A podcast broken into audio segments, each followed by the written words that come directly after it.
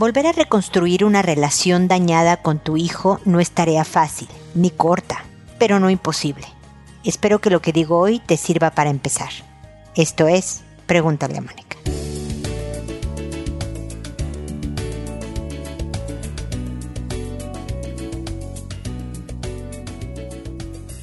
Bienvenidos amigos una vez más a Pregúntale a Mónica. Soy Mónica Bulnes de Lara, de regreso y feliz de estar con ustedes en este espacio. Les agradezco la paciencia que me tuvieron por tres semanas de descanso, de visitar hijos, vengo con el corazón, por un lado, lleno de felicidad de haberlos visto y demás, y por el otro, todo nostálgico y triste de haberlos dejado.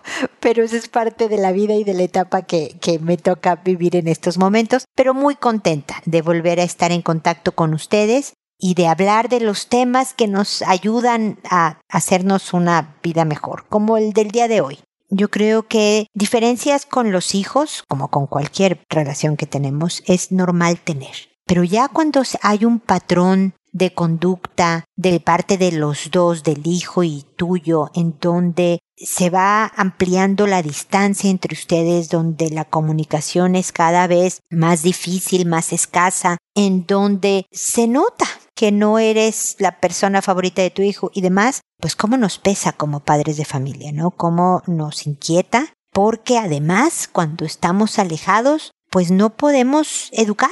Y aún si tenemos hijos adultos, cuando estamos alejados es más difícil que un hijo nos escuche. Entonces, siempre les digo que nunca hay que ser amigos de los hijos. No podemos ser sus cuates, como decimos en México, ¿no? Amigos tienen espero, aunque sea uno, pero deben de tener. Y el amigo generalmente es como cómplice, te va a decir lo que quieres escuchar para no pelearse contigo, va, a estar más por ese lado, más que bien aconsejarte siempre. Ojalá los hijos siempre tengan un buen consejero a su lado, ¿no? Pero somos los papás los que tenemos que decir las cosas desagradables a veces o establecer límites que no les gustan a los hijos, decir que no, pero sin ser sus amigos debemos de tratar de siempre llevarnos bien incluso cuando le estamos diciendo que no, incluso cuando lo estamos corrigiendo. No dejar que la discusión sea tal que se rompan plazos importantes, cercanías que son fundamentales para el bienestar de nuestra relación.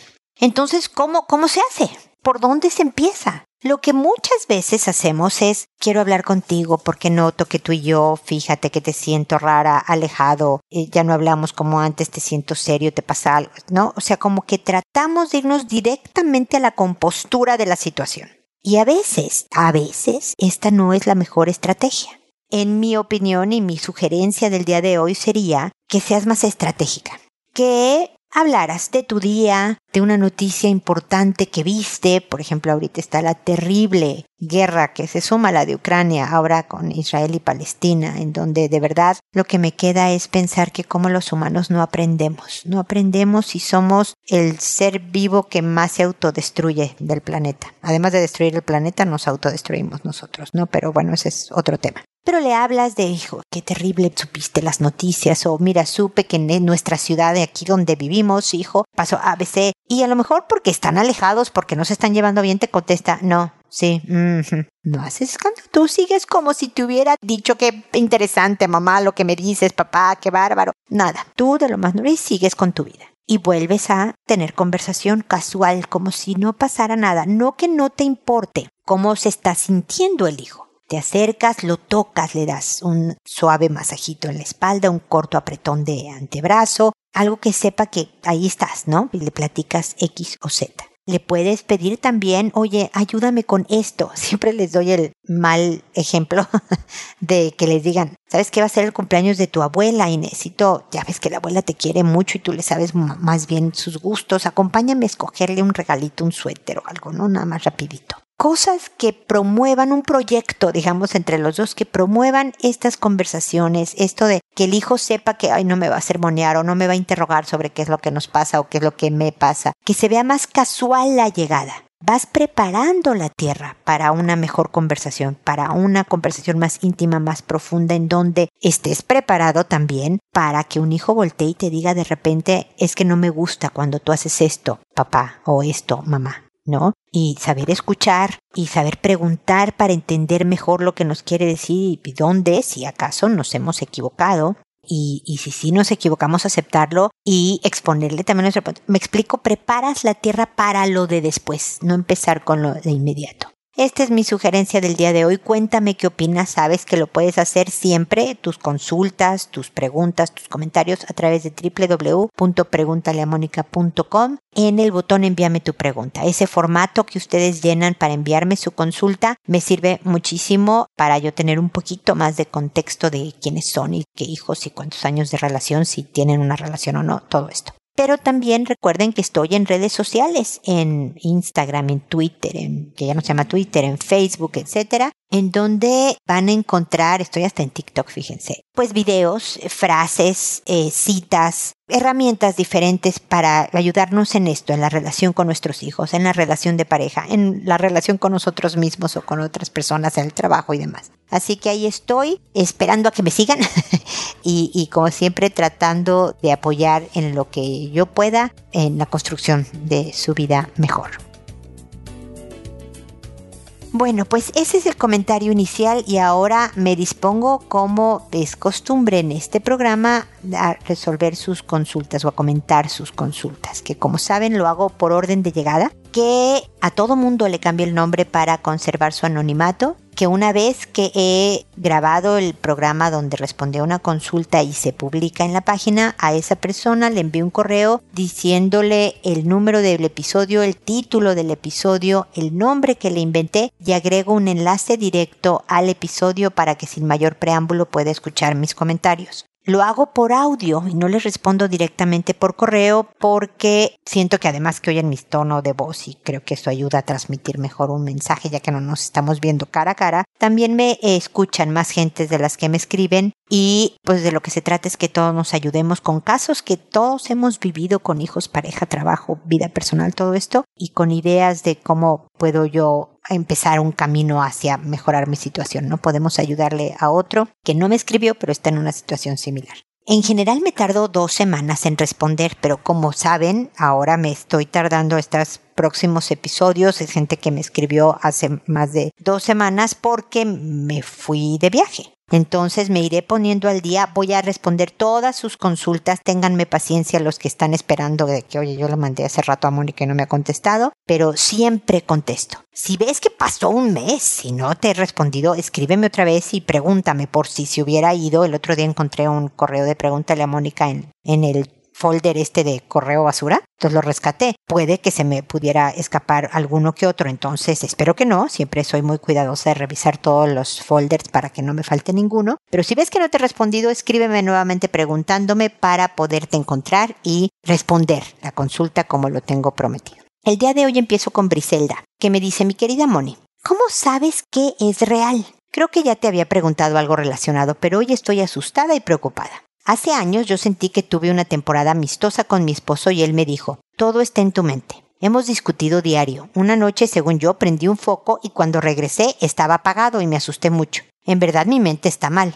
Luego resultó que el foco estaba descompuesto. Cuando mi hijo iba a la escuela en persona, yo veía que jugaba. Yo estaba ahí cuando sus compañeros lo invitaban a correr. Y hace poco me dijo que estaba sentado, triste y solo. Me volví a asustar. ¿Qué pasa con mi mente? ¿Será que creo situaciones que me son cómodas? Después de un problema, mi esposo dijo a mi hijo y a mí, vamos a seguir con nuestra relación. Mi esposo sigue ignorándome. Le pregunté por qué si él había dicho que todo bien y que se veía que no me quería ver y me contestó, todo está en tu mente. Mi hijo me dijo, es que solo me dijo a mí que todo estaba bien. Otra vez mi mente vio lo que quiso. Ya van varias. ¿Cómo le hago para saber qué es real? Capaz que hasta mi hijo me odia y yo solo escucho Te amo, mami. A ver, mi querida Briselda, de entrada, la realidad está en base de todas las personas de este planeta a nuestra percepción. Tú me has oído escuchar, porque sé que me oyes desde hace rato, como digo que dos testigos del mismo accidente, uno parado al lado de otro, van a contar una versión diferente de los hechos. Van a tener similitudes, desde luego, pero va a depender de cuánto se asustó una persona y qué tan tranquila estuvo la otra, de la personalidad, de la edad, de el clima, de miles de cosas y van a contar su percepción del evento.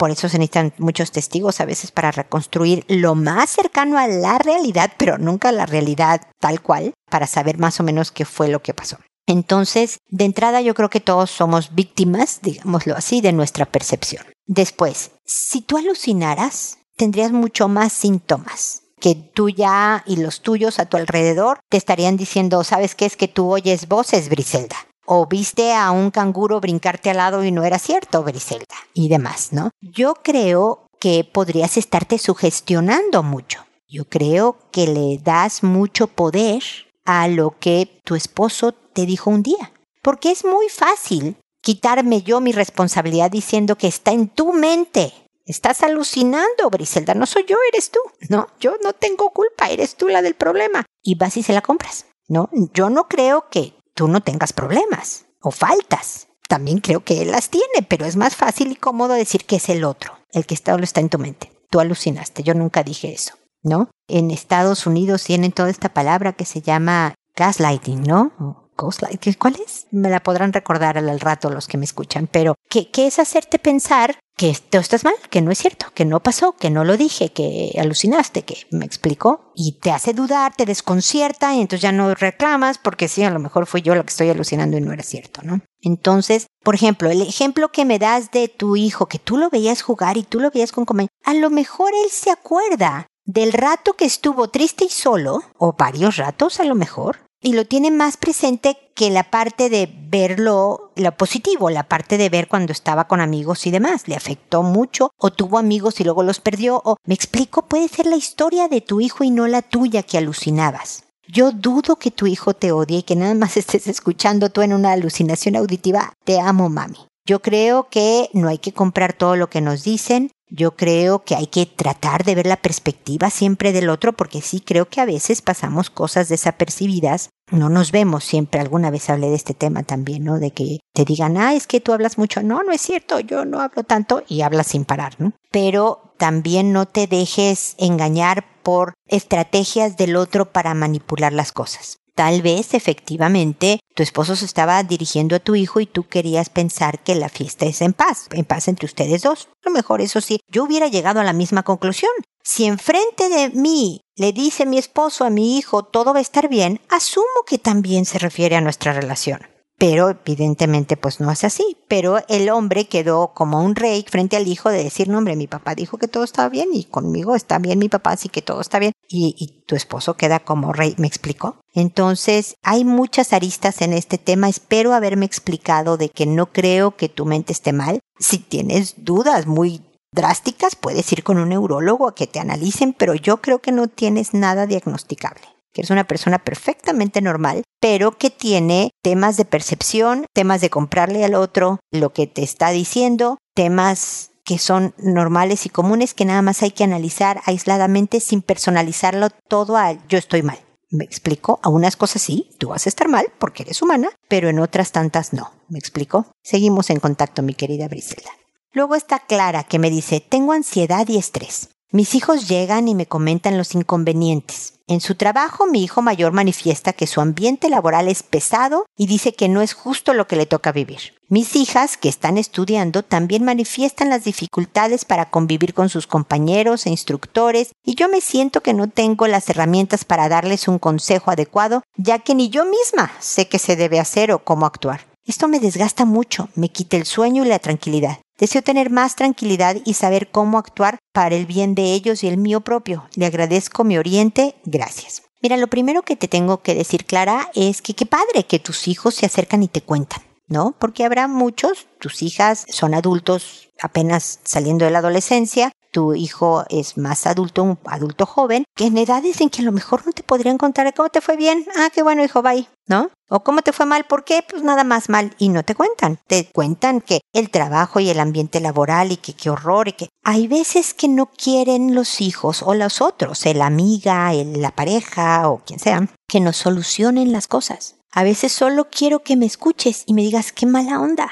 Sí, es que el trabajo es pesado. Ya sé, mi amor, ojalá fuera el trabajo descansado sea excelente, ¿no? Qué horror. Pero te entiendo que estés cansado, viejo. Descansa. Gracias por contarme. No le estás diciendo manéjalo así en tu trabajo, dile a tu jefe, a tus compañeros, o tu hijita habla con tu profesor y dile a tus compañeras ponlas en su lugar o a tus compañeros. No necesitan todo eso.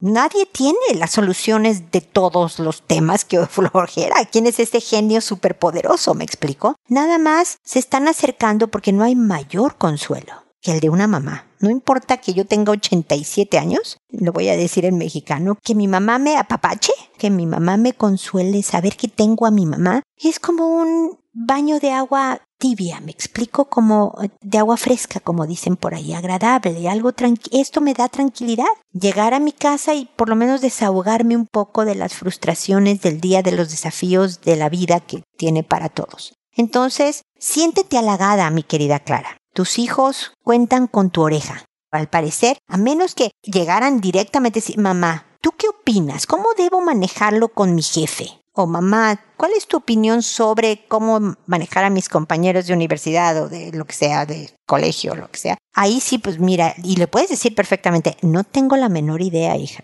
Estoy segura que podemos pelotear, analizar entre las dos a ver a qué conclusiones llegamos, pero yo estudié hace muchos años y las épocas han cambiado, pero a ver, peloteemos, se me ocurre esto, ¿qué opinas? No, mamá, eso no podría funcionar. Mm, podría ser, entonces a ti qué se te ocurre? Y peloteando ideas se llegan a buenas soluciones, ¿no? Tormenta de ideas, como le llaman en los negocios. Entonces, pero puedes decir no tengo idea, pero generalmente lo que quieren es como desahogo, descargar un poco el día pesado de actividades que tuvieron y que la mamá les diga, Sí, me imagino que estuvo difícil, sí, me imagino que ha cansado. Yo espero que verlo de esa forma, Clara, te dé más tranquilidad. La verdad es que una mamá nunca está por completo tranquila, ¿no? La verdad es que siempre hay algo que nos inquieta porque queremos a estos hijos que hemos traído al mundo. Por ejemplo, ahorita creo que a mis hijos les está yendo bien en sus trabajos, están con sus vidas de pareja y casados o lo que sea, pero están lejos, ya no viven conmigo. Entonces siempre tienes la inquietud de que no les pase nada, ¿no? O que no se enfermen, o que todo siga bien, o que, o sea, no tenemos paz y tranquilidad, claro. Así que bienvenida al club de las madres intranquilas. Como el otro día hablaba con dos mamás que hablábamos también de el club de la culpa, ¿no? Que es parte del chip de ser mamá tener culpa. Pero no que te quite el sueño y no que te desgaste tanto como para que afecte tu salud mental y emocional. Entonces dale la vuelta, velo como un halago y Toma tu nuevo rol de oreja, no de consejera, no de guía, líder, de síganme los buenos, es por acá el camino, yo sé cuál es la solución a todas sus broncas, ¿no? Esta es la vida. Tus hijos van a tener desafíos, problemas, manejar presupuesto, pagar cuentas, perder el trabajo, volver a encontrar otro, la vida. Pero su mamá siempre va a estar para acariciarles la cabeza, decir qué mala onda, mira, te hice un tecito,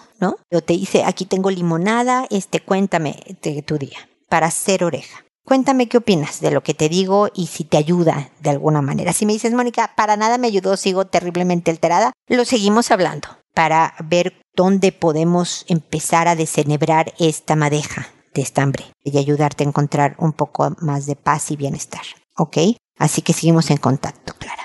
Y finalmente está Donata que me dice, hola Mónica, es primera vez que te escribo, seré lo más breve. Estoy en un proceso de separación donde ya decidí darme un tiempo en la relación. Llevo 10 años con mi pareja, padre de mi hijo de 8 años. Como relación se perdió el respeto y la confianza. Tuvimos varias separaciones que por miedo a dejar a mi hijo sin papá me aferraba a seguir. Tuve una hija la cual falleció de leucemia hace 6 años. Cuando era más joven ella no tuvo esa oportunidad de tener a su papá y me pesaba dejar a mi hijo sin esa parte. Nos llegamos a separar tres veces con un tiempo de separación de tres o cuatro meses. Cuando se presentaba una discusión fuerte, lo sacaba de mi casa. Quería dejarlo, pero mi hijo se quería ir de mi lado y no iba a soportar otra pérdida, por lo que regresaba de nuevo con él. Era una relación de gritos, de violencia, incluso física. No niveles altos, pero sí muchos intentos de pegarme. Con el tiempo me intoxiqué de ello y empecé a responder sus violencias. El año pasado renuncié a un trabajo donde ya no me sentía a gusto. Duré 17 años y tomé el valor de dejarlo. Entré a trabajar a otro donde sin buscarlo se dio una relación con un compañero de trabajo. Fue algo que llegó a mí, a sin buscarlo y me hizo sentir amada y respetada. Siempre le platicaba de mis pleitos y me aconsejaba. Aún así aceptó estar conmigo a pesar de tener pareja. Intenté continuarla, pero día a día me era complicado llevar la relación sana. Hace unos días me gritó y me levantó la mano. Decidí dar el paso. Ahora le pedí tiempo para saber si aún lo amo y si quiero seguir esta relación, pero no me ha dejado tomar mi tiempo. Me siento desesperada porque juega con mis sentimientos y emociones. Lo peor que no cuenta con su familia ya que tienen mismos patrones, beber mucho y su papá maltrata a su mamá de la misma forma. Me escribe todos los días diciendo que no tiene dónde dormir, que le gana la depresión, que me extraña, que va a cambiar, que deja de tomar, que no me quiere perder, que no me ha dejado tomar mi tiempo. He sido determinante y no caer en sus manos en, sus conflictos emocionales, perdón. Pero no sé qué decisión tomar. La persona que está conmigo me está apoyando incluso en este proceso emocional. Esta decisión la tomé por mi propia voluntad y no por la persona que está conmigo. Es menor que yo de 26 años, yo tengo 39, pero muy maduro. A pesar de ello di el paso con mil deudas y sabiendo que sería difícil salir sola sin su apoyo. Me siento presionada por mi pareja y con sus chantajes. Ahora no son muchos días, pero siento, me siento tranquila en casa con mi hijo, sin gritos y pleitos y sobre todo enfocándome en dar contención a mi hijo en su proceso. Hasta el momento ha tomado mi decisión sin llantos y más tranquilo. Mónica, ¿debo volver? ¿Debo seguir sola? ¿Debo continuar a encontrarme y darme tiempo de continuar mi enamoramiento? Agradeceré mis me orientes qué decisión tomar. Bueno, mi querida Donata, lamento el fallecimiento de tu hija, aunque fuera hace seis años, eso debe ser bien difícil y entiendo que por eso te hayas aferrado a una relación tóxica para no dejar a tu hijo sin papá, pero tampoco es sano para tu hijo ver violencia, ver discusiones, ver pleitos y demás, ¿no? Entonces, aquí son decisiones bien importantes que tomar, que son solo tuyas. Yo no te puedo decir vete, o sea, yo siempre digo que si te pegan, vete tú no pegas de regreso, ya pegaste, ya me dices que tú estabas respondiendo a sus violentas porque tú también ya estabas intoxicadísima. Pero lo mejor es nada más no estar presente para recibir el siguiente golpe, ¿no? Si además hay un problema de adicción, de alcoholismo, el hombre necesita varios tratamientos, manejo de ira, alcoholismo y demás, antes de pensar en restablecer una vida familiar, porque le va a durar la buena onda 15 minutos, creo yo.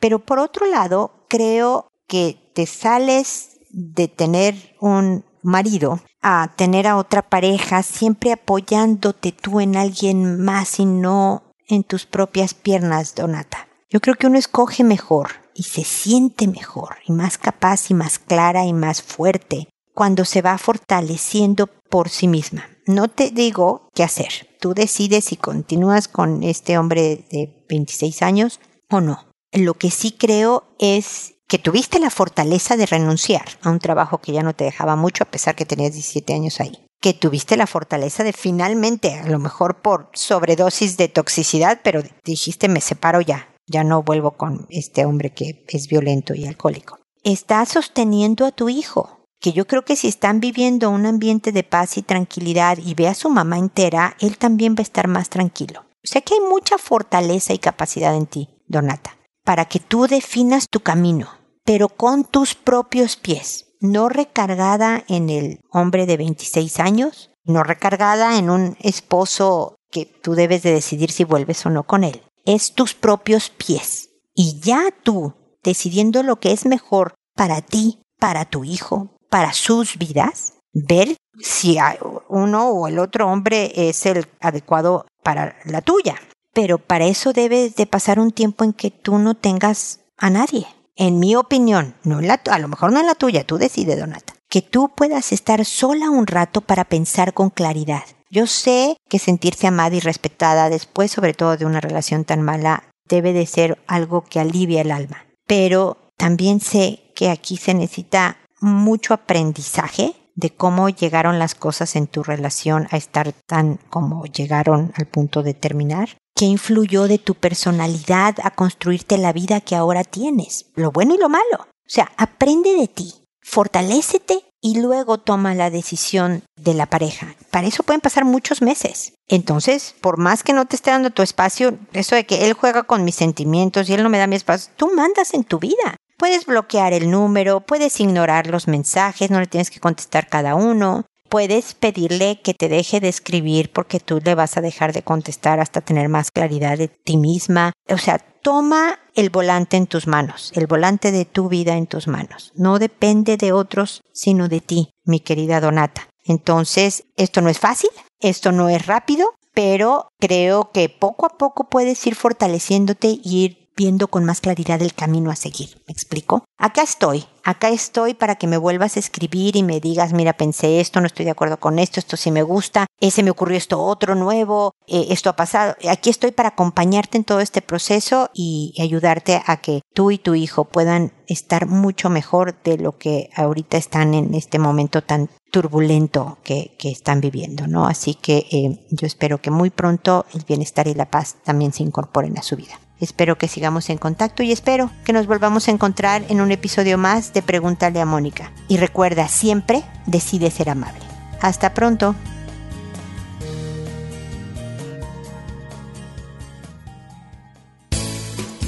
¿Problemas en tus relaciones? No te preocupes, manda tu caso, juntos encontraremos la solución www.preguntaleamónica.com. Recuerda que tu familia es lo más importante.